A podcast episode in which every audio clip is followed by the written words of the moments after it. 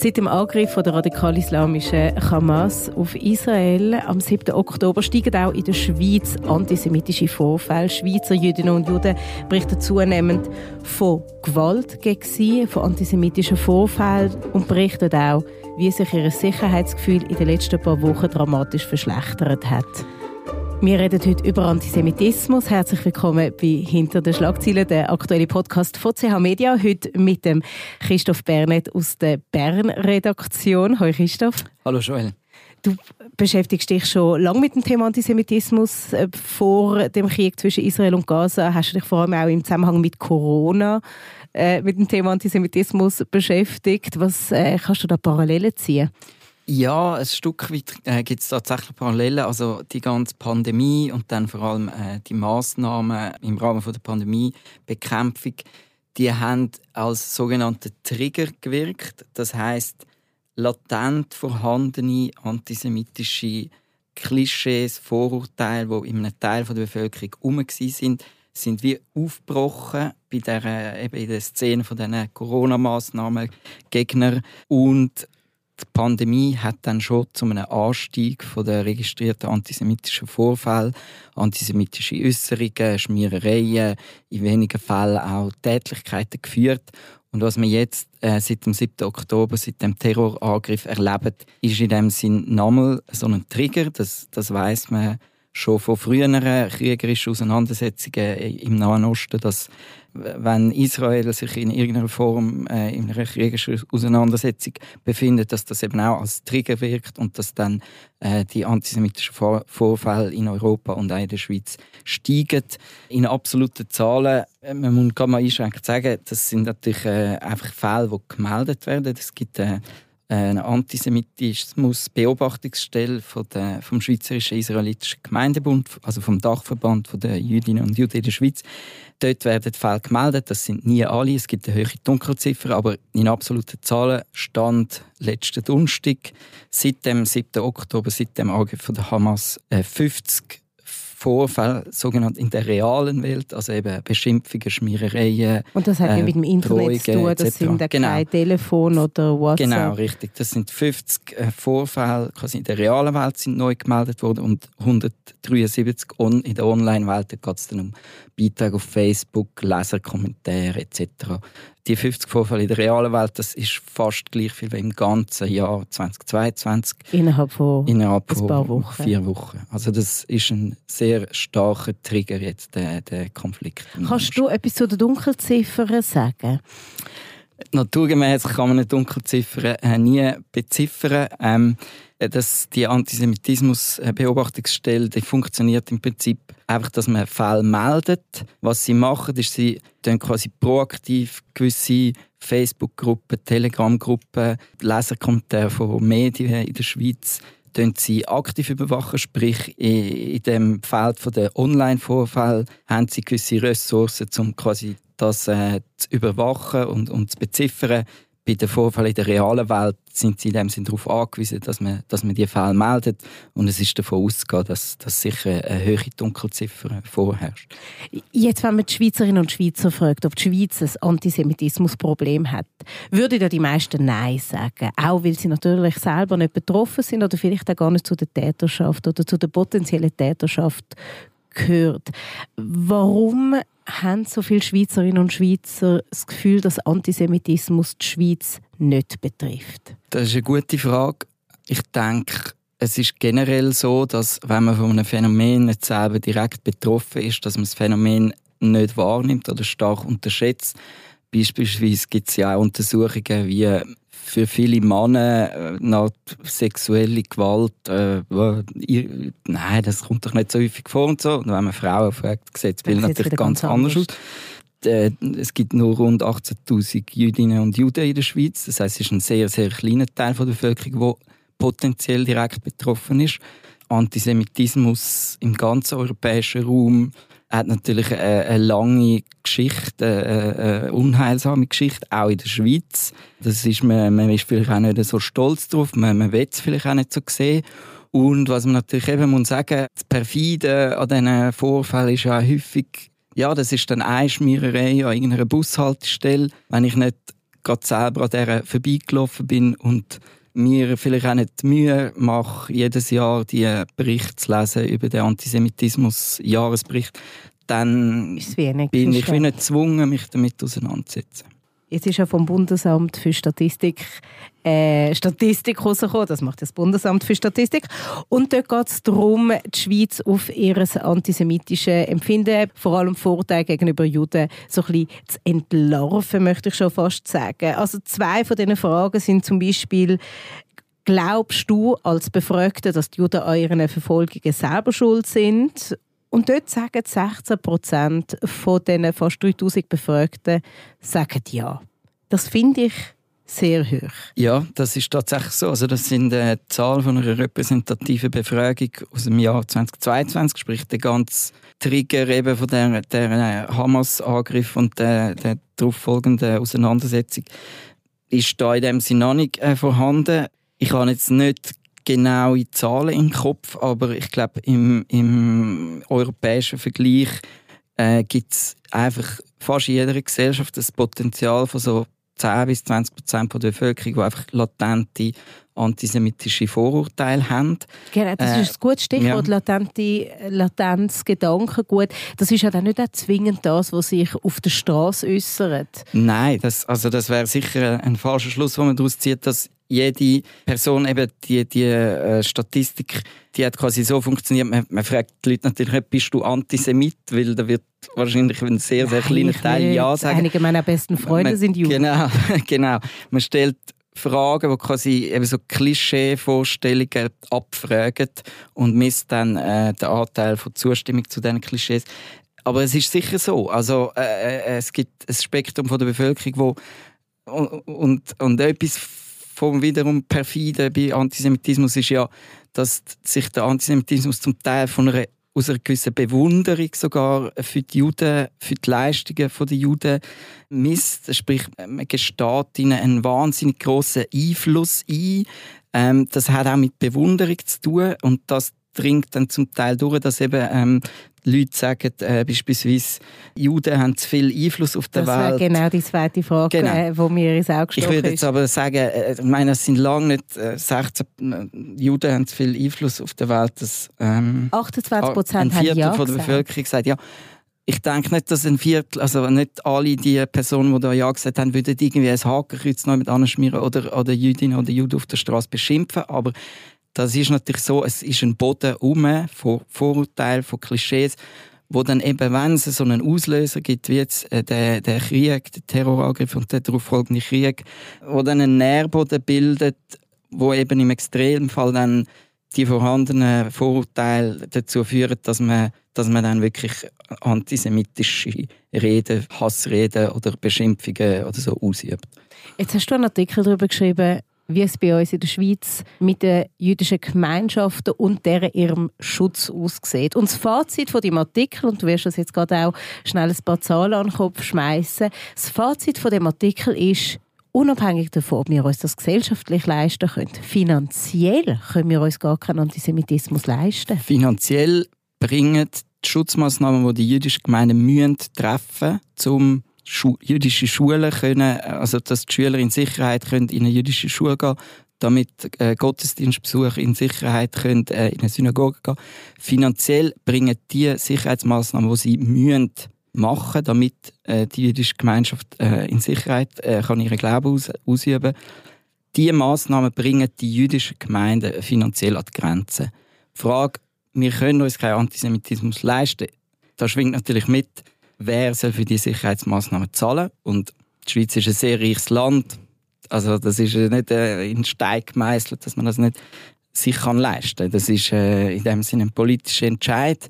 Also wenn ich jetzt, eben, du hast schon angekündigt, wenn ich mit äh, Zahlen umschmeiße, die eindrücklichste Zahl finde ich, die jüdischen Gemeinden in der Schweiz mit ihren eben nur 18.000 Mitgliedern müssen pro Jahr schon vor dem Hamas-Angriff und vor der gestiegenen Bedrohungslage seitdem pro Jahr 4 bis 5 Millionen Franken für ihre äh, Sicherheitsmaßnahmen ausgeben.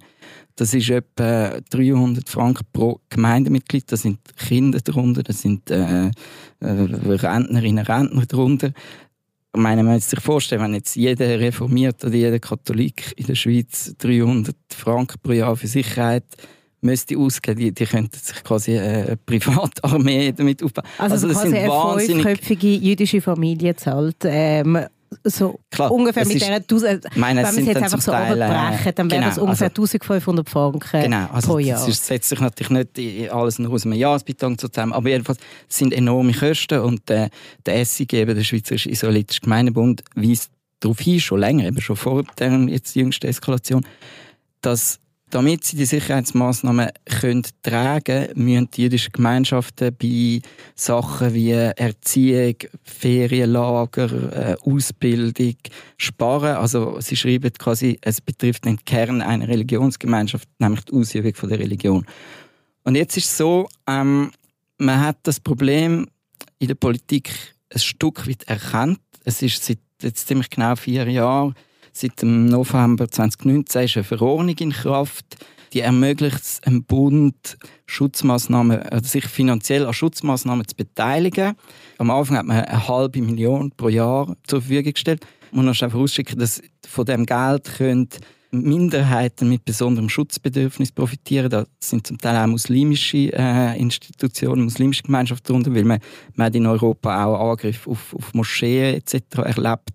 Und äh, am Anfang hat man eine halbe Million pro Jahr zur Verfügung gestellt. Es ist ganz schnell klar geworden, dass das nicht annähernd irgendwie langt. Was, wie viel müsste man dann zur Verfügung stellen?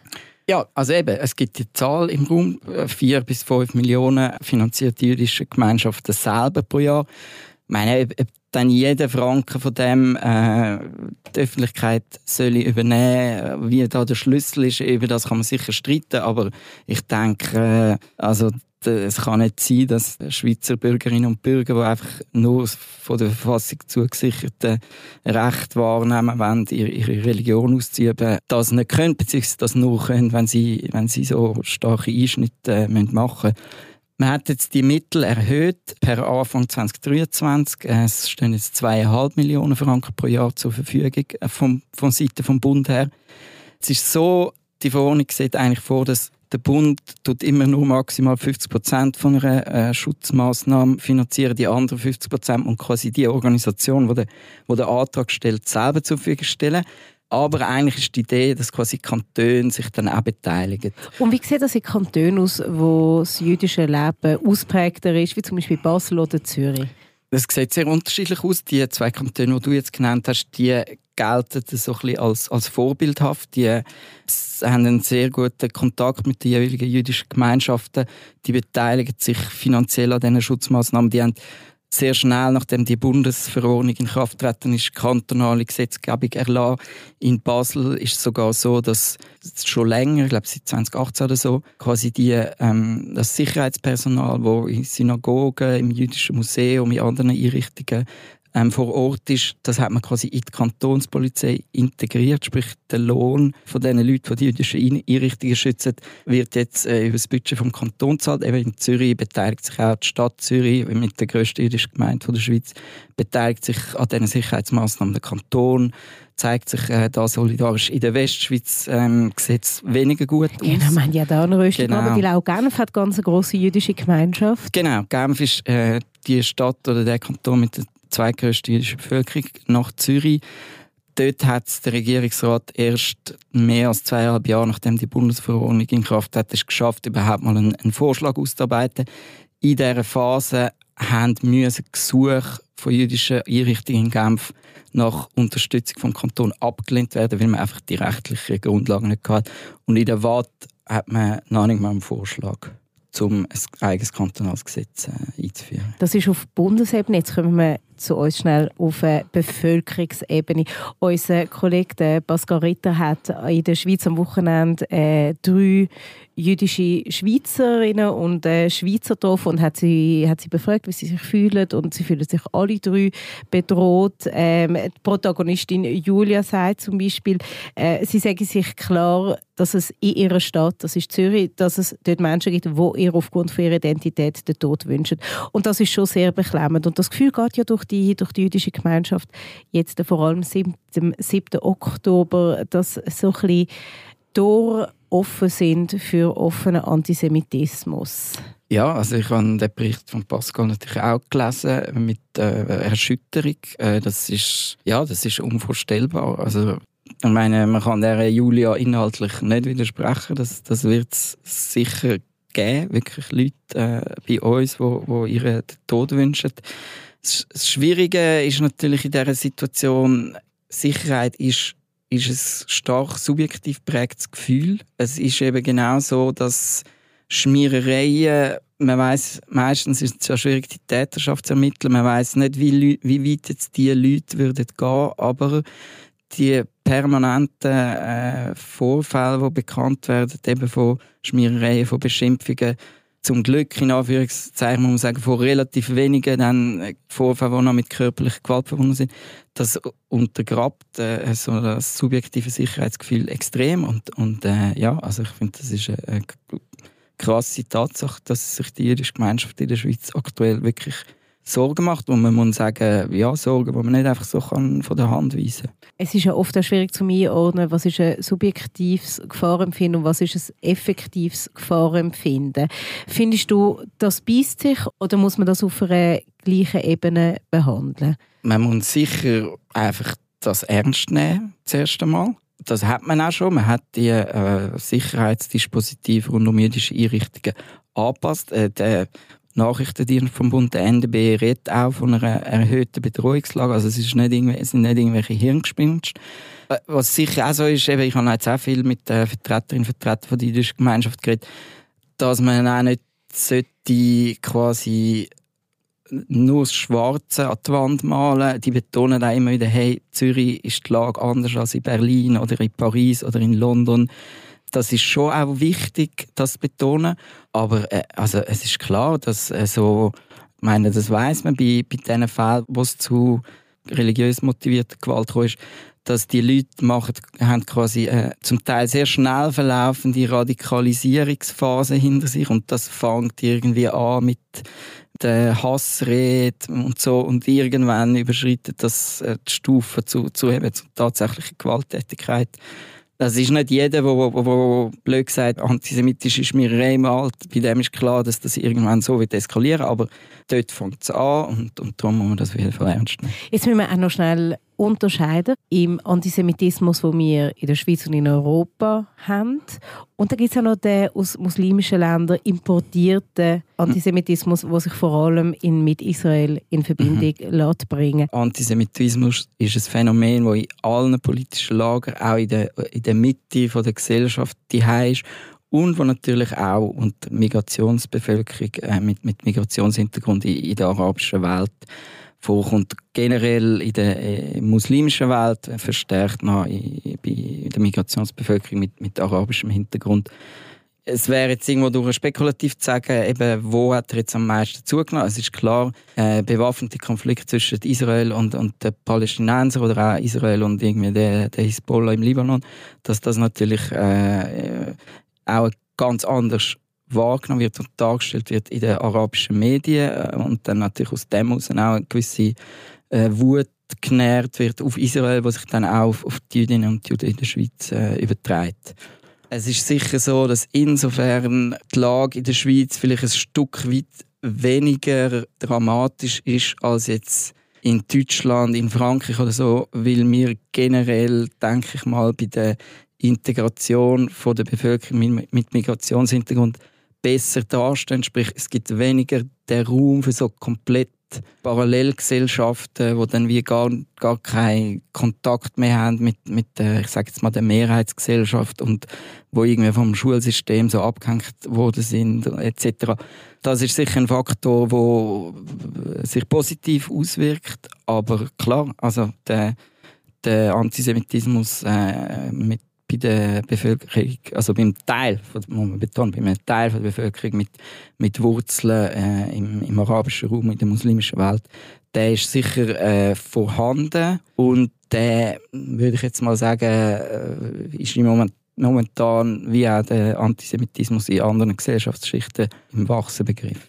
In anderen Schichten, ich komme auf den linken Antisemitismus zu sprechen, von dem wir auch ganz viel lesen in den letzten paar Wochen. Ja Ähm, äh, wie gesagt, äh, die, die Zahlen, die wir jetzt da vorher schnell angeschaut haben, die Erhebung ähm, vom, vom Jahr 2022 durch das Bundesamt für Statistik, die besagt eigentlich, dass jetzt in der letzten Woche hat man vielleicht fast den gegenteiligen Eindruck bekommen, aber dass eigentlich antisemitische Vorstellungen im, bei Menschen mit einer rechten politischen Einstellung doch noch ein bisschen verbreiteter sind als bei einer, bei, im linken politischen Spektrum. Ich denke, was man sicher kann sagen ist, dass der Antisemitismus im linken Lager der hat sich schon lange an, der, quasi an dem Link zu Israel festgemacht. Sprich, der wird dann eher triggert und verstärkt sich vielleicht noch eben bei so Ereignissen im Nahen Osten. Interessanter Aspekt finde ich dieser ganzen äh, Antisemitismus-Diskussion, wo ein Stück weit eben den muslimischen äh, Antisemitismus betrifft, aber auch teilweise der Antisemitismus im, im politisch linken Spektrum ist so wie eine gewisse Konzentration auf Israel und ein gewisses Blindsein gegenüber anderen Militäreinsätzen, die viele zivile Opfer fordern. Wenn Saudi-Arabien seit Jahren in dem unglaublich schlimmen äh, jemenitischen Krieg, Bürgerkrieg, wenn dort eine unglaublich hohe äh, Opferzahl unter der Zivilbevölkerung, dann mobilisiert das einfach nicht annähernd in einem Ausmaß, wie, wie das passiert, wenn, wenn äh, Israel involviert ist. Und ich glaube, das ist wie, wäre wie eine gute Gelegenheit zur Selbstreflexion von jetzt, ja, gewissen Teilnehmerinnen und Teilnehmern an diesen Palästina-Demos. Und ich, wie gesagt, nicht irgendwie äh, so tun, als gäbe es nicht Gründe dafür und gibt es nicht Opfer aktuell im Gazastreifen. Aber ich denke, so wie es wäre wertvoll, sich dann einmal zu hinterfragen, so, hey, wieso bin ich jetzt heute in den Zug gestiegen und marschiere da mit und mache das nur, wenn es um Israel geht und nicht, wenn es um den Assad in Syrien geht oder, oder die Saudis oder ähm, Sudan oder so. Das ist, denke ich, noch ein Aspekt von dieser ganzen Triggerdiskussion, ja, wo man wie auch selbstkritisch dann mal fragt, so, hey, wieso bin ich so viel mehr betroffen und solidarisch mit zivilen Opfern, wenn sie Opfer geworden sind von einer Operation von der israelischen Armee? Und wieso ist es mir, blöd gesagt, relativ egal, wenn es zivile Opfer gibt von, von, der syrischen Armee oder von der saudischen Armee. Das ist genau auch mein Gedanke gewesen. Ich habe mir, als ich mir die Demonstrationen angeschaut habe in, in London, in Paris, in Berlin,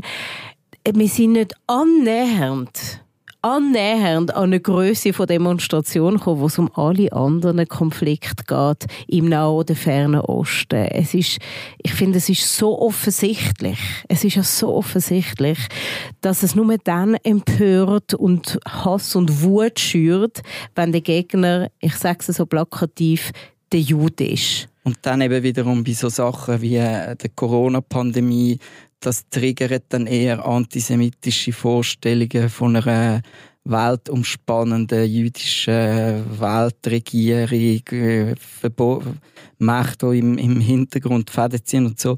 Und, und diese Art von Vorstellungen werden dann natürlich eher triggert bei, bei eben so einer, also eher, es klingt so wie, ah, ist ja logisch, es ist eigentlich komplett irrational, aber natürlich eher bei, bei so etwas wie einer Pandemie und den Massnahmen. Jetzt, was kann eine Schweizer Bevölkerung, die nicht jüdisch ist, machen, um ein Sicherheitsgefühl bei den jüdischen Mitbürgerinnen und Mitbürgern zu verstärken? Was man kann machen kann, das kann Leute, die selber äh, Jüdinnen und Juden im, im Freundes-, im Bekanntenkreis haben, am Arbeitsplatz, einfach mal sagen so, hey, wie geht's dir? Und äh, irgendwie, ja, einfach das Gefühl vermitteln, hey, ähm, stehen an eurer Seite.